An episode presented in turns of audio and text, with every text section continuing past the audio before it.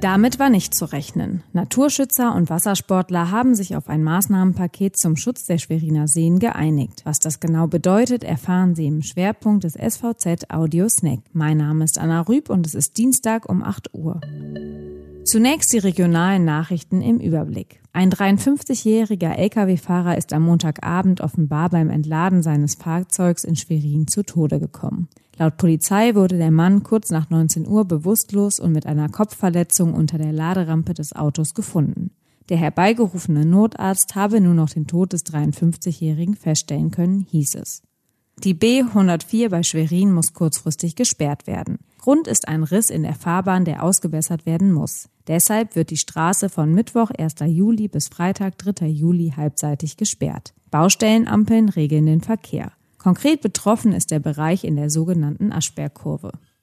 Die Corona-Krise hat die MV-Werften schwer getroffen. Nun wurde der Weg für eine millionenschwere Finanzhilfe bereinigt. Für die Werften in Wismar, Rostock und Warnemünde stehen nun 260 Millionen Euro bereit.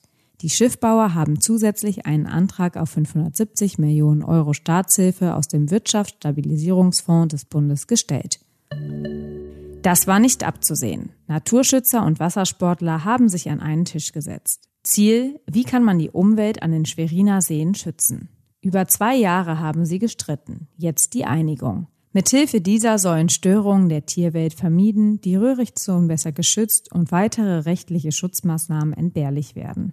Generell wurden zehn Verhaltensregeln für Wassersportler aufgestellt. Diese regeln unter anderem die Geschwindigkeiten auf dem See. Außerdem sollen Angler und Bootsfahrer beispielsweise Bereiche wie das Gebiet nördlich von Ziegelwerder und Kaninchenwerder nicht mehr befahren.